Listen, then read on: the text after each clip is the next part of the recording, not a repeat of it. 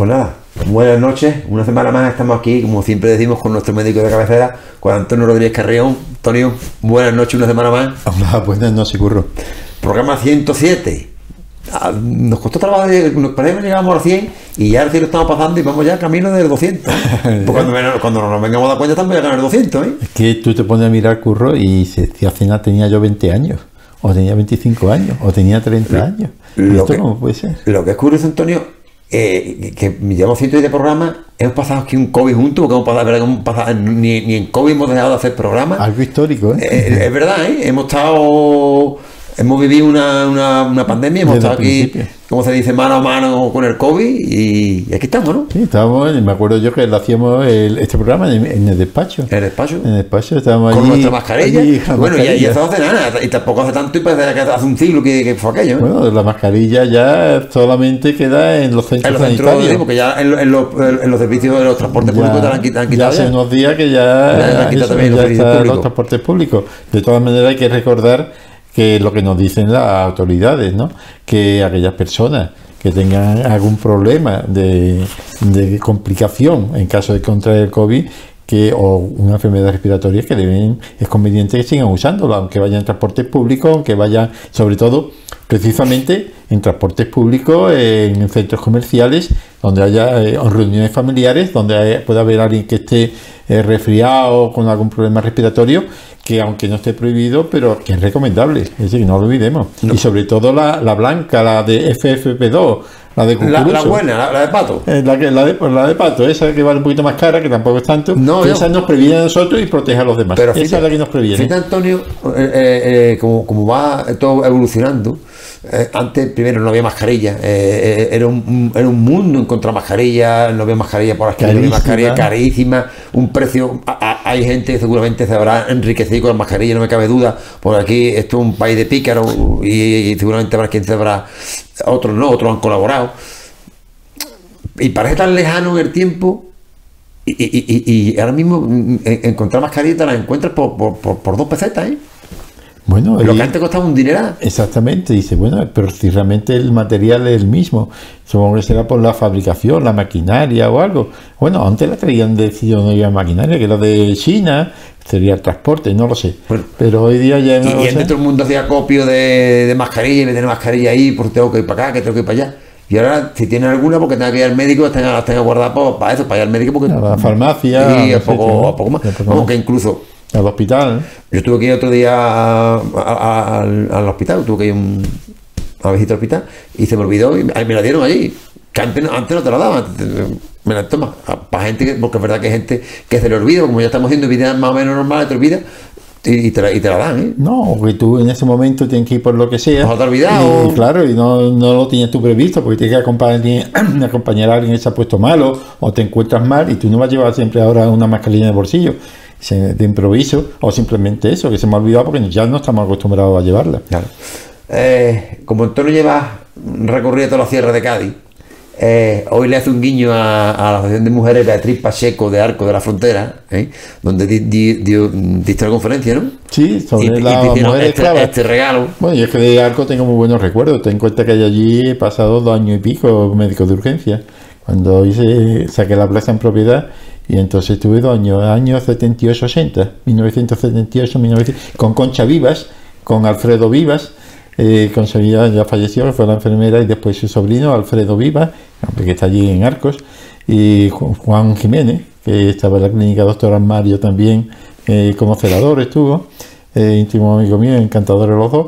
Así que, y una vez que fue, que me invitaron y estuve dando una sala de abuela esclava, en fin, que de arco tengo mi, mi cuñada de arcos, así que, así que, Eh, La verdad que Antonio es muy querido en la, en la Sierra de Cádiz y conoce la Sierra de Cádiz como la palma de su mano. Y, y siempre le gusta, mm, más que a Antonio, a, a Paque a su mujer, hacer un guiño con cualquier cosa. La semana pasada hablamos un poquito de carnaval, que seguimos un carnaval, pero este año este le ha tocado el guiño a, Bea- a Beatriz Pacheco. y es que eh, eh, esta figurita la tenemos normalmente en, eh, en el pasillo, lo vemos todos los días.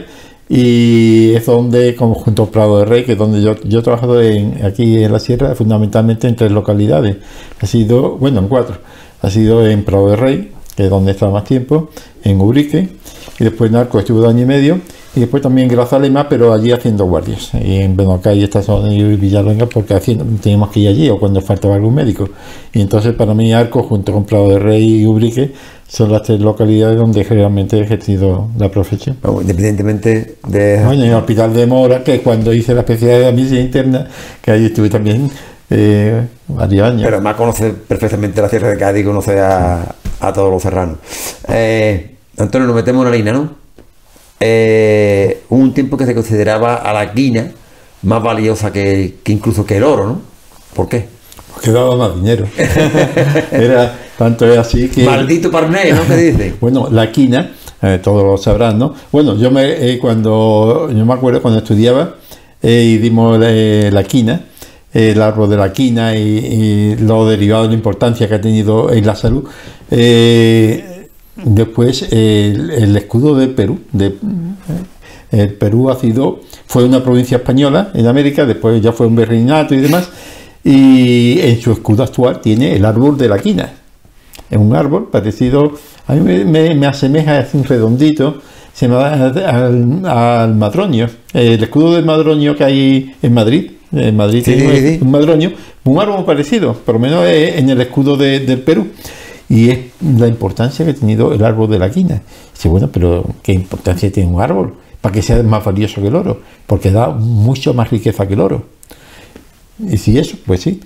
Eh, hay que remontarse un poco a la antigüedad. Eh, hay una enfermedad que es la que, según los historiadores, ha producido más muertes en todo el mundo. Se calcula que desde que el hombre habita en este mundo, la mitad de la población, es decir, no hace, pues, ha habido 100.000 millones de personas, desde que, yo qué sé, la, que, la mitad ha muerto por esta enfermedad. Y gracias a la quina fue el primer tratamiento que hubo. Dice, ¿qué enfermedad es esta? Pues eh, el paludismo. El paludismo es una enfermedad Que te actualmente... por, por los mosquitos, ¿no? Exactamente. Eh, el mosquito te, te pica y te mete el microbio, el protozoo. Eh, el, el paludismo es una enfermedad que ha existido desde que se conoce la historia y ha provocado millones y millones de muertos. Y todavía, todavía es y actualmente mueren muchísimos, especialmente niños, muchísimos miles de niños anualmente en el mundo, bueno, y afectan a millones de personas eh, por la picadura de este mosquito. Eh, y eh, produce, es curioso, porque esta enfermedad produce una característica que, que la diagnostica muy fácilmente, y es que cada tres días te da fiebre.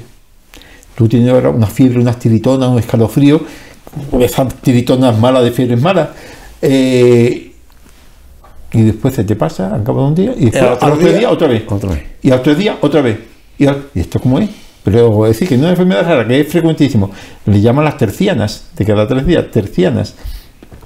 Y es porque este microbio que te inyecta el mosquito, eh, a los tres días, eh, cada tres días, porque este microbio cuando el mosquito te lo inyecta, es decir, el mosquito se lo chupa a un enfermo, lo tiene en su estómago el mosquito y después va y te pica a ti o te pica y entonces se lo inyectas como una aguja, ¡chum!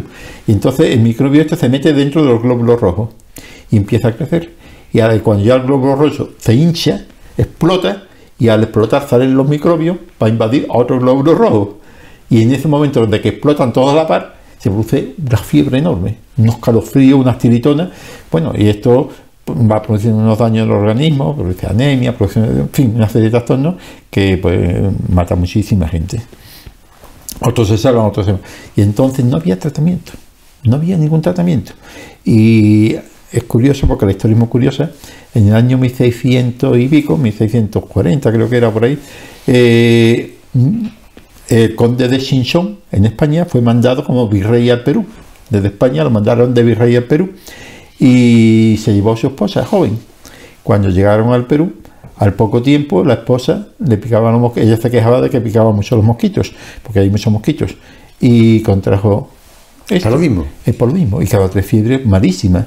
Y entonces, desde, me parece que fue desde, el, creo que se llamaba Loja, un pueblo parecido al que hay aquí en España, ¿no?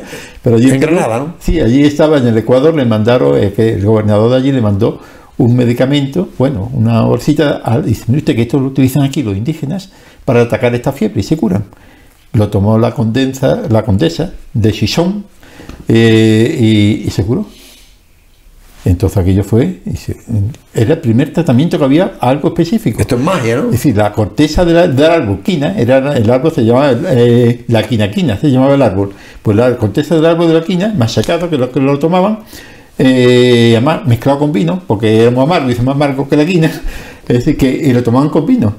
Entonces, pues ese, esa sustancia que tiene la corteza mataba al microbio. Eso vino a Europa, que aquí moría la gente a porrillo, pero desde siempre, eso fue, valía carísimo. Es decir, eso era más que el oro, valía más Claro. que el oro. Entonces, eh, esos polvitos de la esto, y como era la condensation, dice, curado gracias al polvo de la Simpsona, al polvito de la Simpsona. Y como traían los jesuitas, que eran los que lo comercializaron, pues ya por Europa, gracias a los polvos de los jesuitas. Aquello fue un poquito también con los canales, un poquito de risa, y cambiaron después ya los nombres. Es decir que. Pero es curioso que, Pero que, era así el nombre de esto. que es muy curioso la, la- la historia. Y, y- y- y sobre todo que la naturaleza Y nos ha durado hasta ahora, ¿eh? Sí, La quina. Pero que la naturaleza no- nos provee de todos los remedios. Bueno, y lo curioso es cómo descubrieron los indígenas que eso curaba la, la fiebre. Hay- hay- hay una leyenda que propia de allí que decía que es que un indio, bueno, un indígena de los que estaban allí, tenía esta fiebre, con unos, unos sudores, una fiebre, un calor enorme, y ya extenuado, porque te deja hecho polvo, cayó en un lago. Cayó en un lago y que había agua, claro, rodeado de muchas hojas, muchas hojarascas y muchas, muchas ramas y demás, y vivió de esta agua y se le quitaron la fiebre. y era de la- una, una- a- Y es que, claro, estaban allí el agua mezclada con la hoja y con la corteza del árbol. Y de ahí cogió ese agua, la llevó y a su pueblo y con ese agua se curaban. Y entonces vieron que era debido a que tenía esa hojarasca. Y de ahí ya mm, asociaron la hojarasca o la corteza con, Con la- otro. con la- No sé si es leyenda o si realmente fue así, pero esa es la explicación que le daban los, los que estaban allí. Bueno, lo cierto es que la quina salva mucho, ha salvado mucha gente. hasta ahora. Es decir, que de ahí ha salido eh, los derivados de la quina, que son los que atacan al paludismo. Después ya han salido otros medicamentos y demás, pero que el paludismo sigue siendo eh, sigue siendo un problema. Pero lo que te decía anteriormente, es verdad que la naturaleza siempre provee de remedios a casi todas las enfermedades. No todas, pero casi todas. ¿eh? Muchísimos medicamentos han salido de, de la naturaleza y siguen saliendo. Eh, como no te curiosa, eh, tuvimos la, la oportunidad en Fitur hacer una fecha en el stand de, de Perú. Me acuerdo porque ha dicho los de Perú, eh, que ya lo contaré en otra ocasión. Eh, estuve allí y me quedé impresionado de lo que, lo que, de lo que tenían montado en, el stand de, Perú. Y había uno de los turoperadores o de los encargados que están allí hablando de, del chocolate. Y ya lo contaré, lo contaré en otro programa porque, es un poquito largo de contar. Pero me quedé impresionado de la historia del chocolate. Porque chocolate, tú cuando- viene, viene, eso, Claro. viene de, de Sudamérica, pero como, cuál es la historia del chocolate y, y cuando tú la oyes mm, y cómo se consiguen las cosas, por, poco menos que por azar, como tú has dicho esto de la quina, se, consi- se consiguió sacarle el chocolate y, Bueno. y que también en los tiempos, en los tiempos aquellos también era oro. Claro. Bueno, eh, eh, el árbol de la quina, la corteza de la quina la traían en barcos a montones y castigaban con la pena de muerte A quien a, robara. que- a quien trajera no las semillas para que no fuera para que no hubiera competencia y las robaron. Robaron es decir los ingleses y los holandeses y se las llevaron a las Indias orientales a Asia.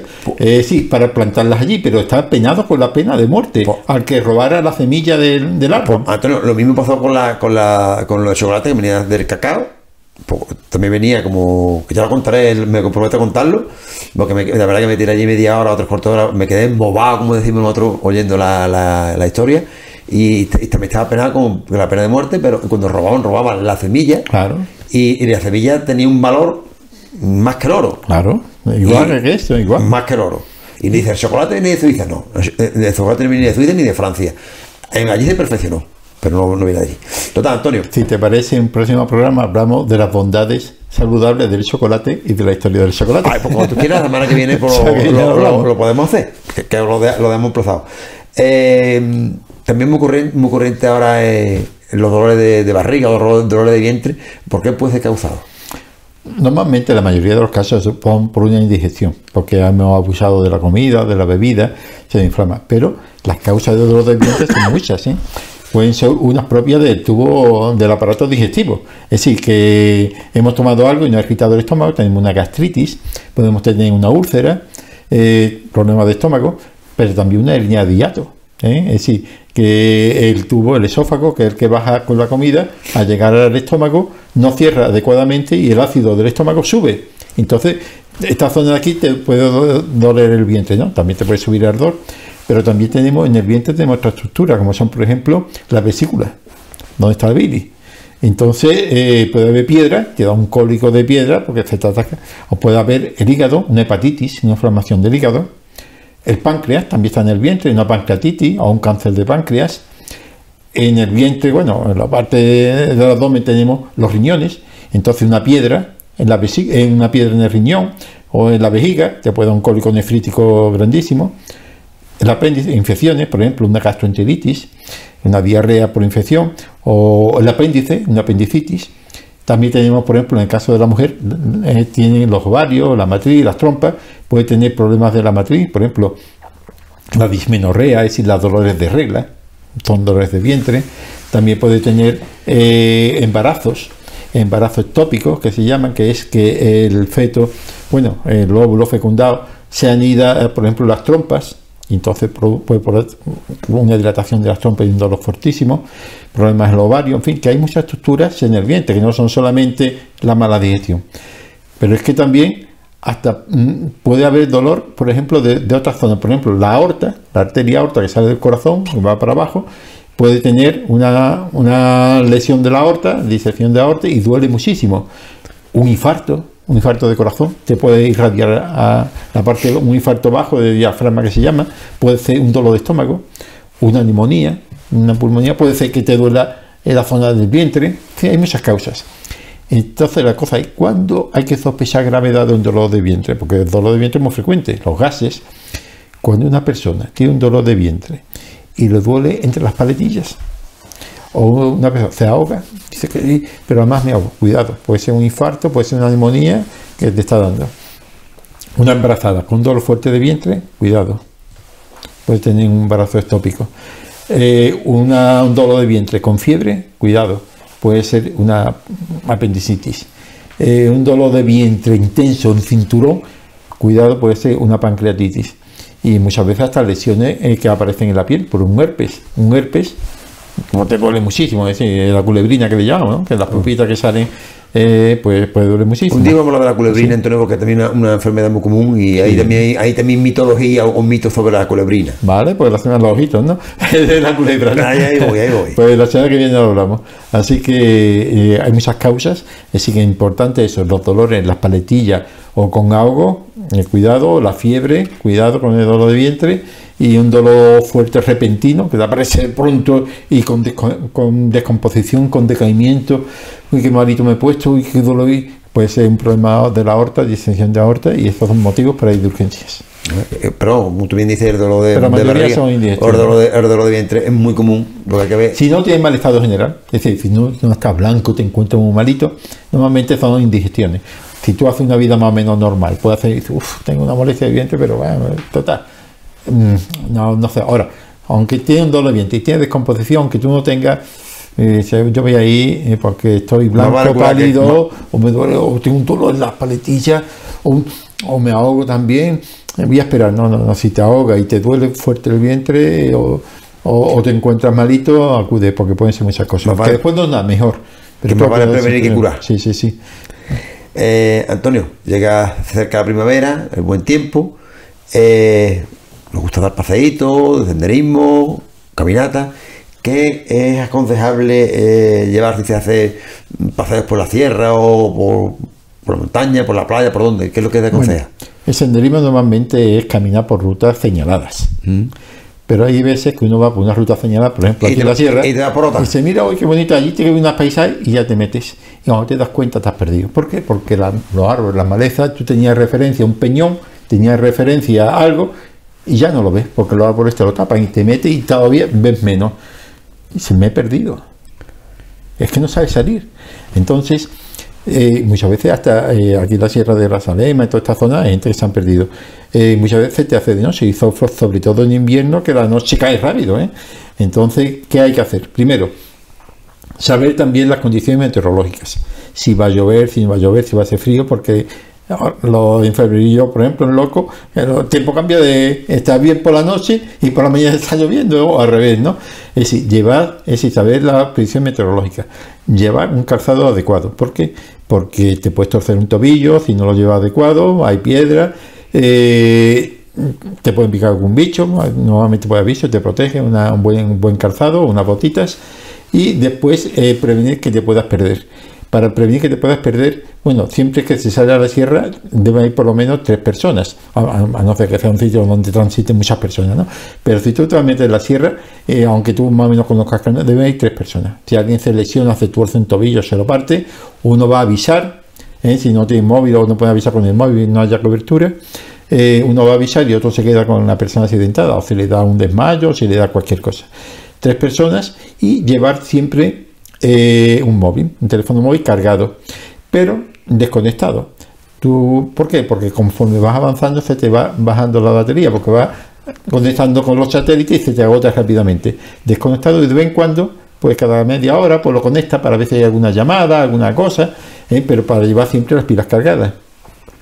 Y después siempre llevar una linterna, por si se te hace de noche, por lo que sea, tener una linterna y un silbato, que te sirvan para, eh, si te pierdes, poder avisar mediante silbido, mediante la O luz. te, te, te da una hipotermia, por ejemplo, te quedas con poca fuerza, pues lo sirva y, y te va Exactamente. puedes huir. Eh, Tú puedes dar voces y llega un momento que no, sino con un silbato y siempre llevar, eh, sobre todo en invierno, eh, cerillas.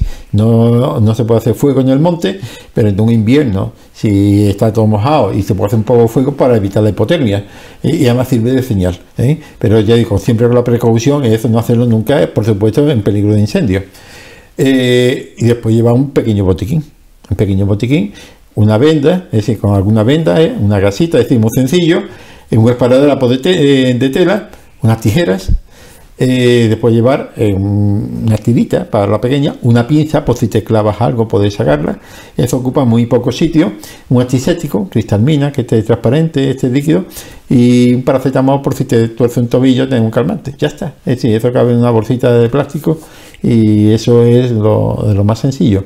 Pero fundamentalmente y sobre todo, si es un sitio que está un poco abrupto, que puede tener ocasión de perderte porque aparece una niebla, hay veces que el día está despejado y cuando te das cuenta está lleno de niebla y no sabes por dónde vas.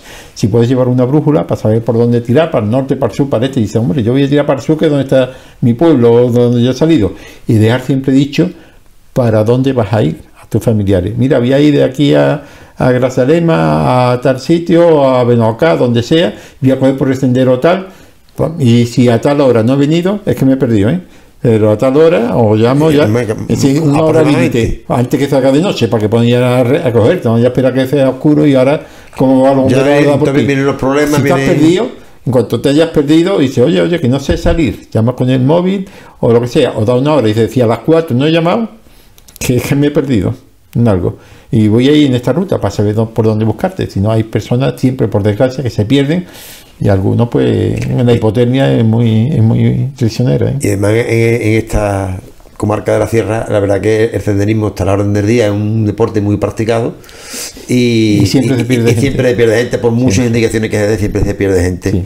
Y sobre todo se, se suele perder gente que viene de fuera. Exactamente. Siempre se suele perder gente que viene de fuera. Porque los que somos de aquí más o menos, quieras o no, controla un poquito... Sabe dónde están los peligros. El, los peligros. Pero el que viene de fuera mm, son más osados y se lanzan más a, la aventura, por decirlo de una forma. Yo he estado en la sierra y yo he visto en, un pequeño momento una niebla, oye, que aparece una niebla, pues, cuando te das cuenta y no ves nada, ¿eh? Y es delicado porque te puedes tropezar un tobillo, puedes tropezar una piedra. Y, y- y te desorienta. te desorienta y dice, oye, si he salido bien, aquí muchas veces en ciertas épocas del año, en ciertas épocas del año, hay que tener mucho cuidado. Antonio, ya para finalizar, como siempre decimos, eh, una un último tema para tocarlo hoy, el tema de los incendios domésticos. Eh, cuando ocurre un incendio doméstico dentro de nuestra casa, ¿qué es lo que hay que hacer? Todavía estamos en época de estufas y demás y todavía por desgracia Por eso- ocurren. Es decir, supongamos no la prevención que ya le hemos tocado otro día, sino qué hacer. Es decir, eh, intentar salir de la vivienda. Eso es lo primero. Entonces, eh, hay que ver si cuando vamos a salir, si estamos en un bloque de piso o en algún sitio que nos dificulta el humo, sobre todo el problema es el humo, tener presente que el humo siempre se va arriba y a, cuatro patas, agachado, y hacer posible con un pañuelo para evitar eh, que nos irrite, que nos asfixiemos con, con. Un pañuelo, pero si vemos que las llamas o el humo eh, nos impide salir de la vivienda, volver a otra vez nuestra vivienda. Por supuesto, nunca coger el ascensor en caso de incendio, porque lo primero que falta son los interruptores y, y te puedes quedar colgado en el ascensor Una y además el ascensor es un sitio por donde el fuego fluye con más Además, facilidad. es una trampa. Eh, es una chimenea. Entonces, si tú ves que no puedes salir del edificio de tu casa, métete en tu casa y procura cerrar todas las puertas conforme te vayas metiendo hacia un sitio donde te pueden ver desde la calle, para que sepa que allí hay gente. Entonces, tú vas cerrando puertas, que hay que cerrar todas las puertas para cerrarla, para que el fuego no vaya hacia donde estás tú. Y si puede ser, si te da tiempo, toalla o algo mojada por debajo de la puerta para que no entre el humo. Y apagar los interruptores de la luz y del gas, ¿eh? si te da tiempo. Y cerrando puertas y, a- y acercarte a donde está el balcón para hacer señales de que vayan a por ti, los bomberos, para que te rescaten. Eso es lo que podemos hacer. Si tienes un teléfono a mano, un móvil, por supuesto, dar el aviso inmediatamente al 112.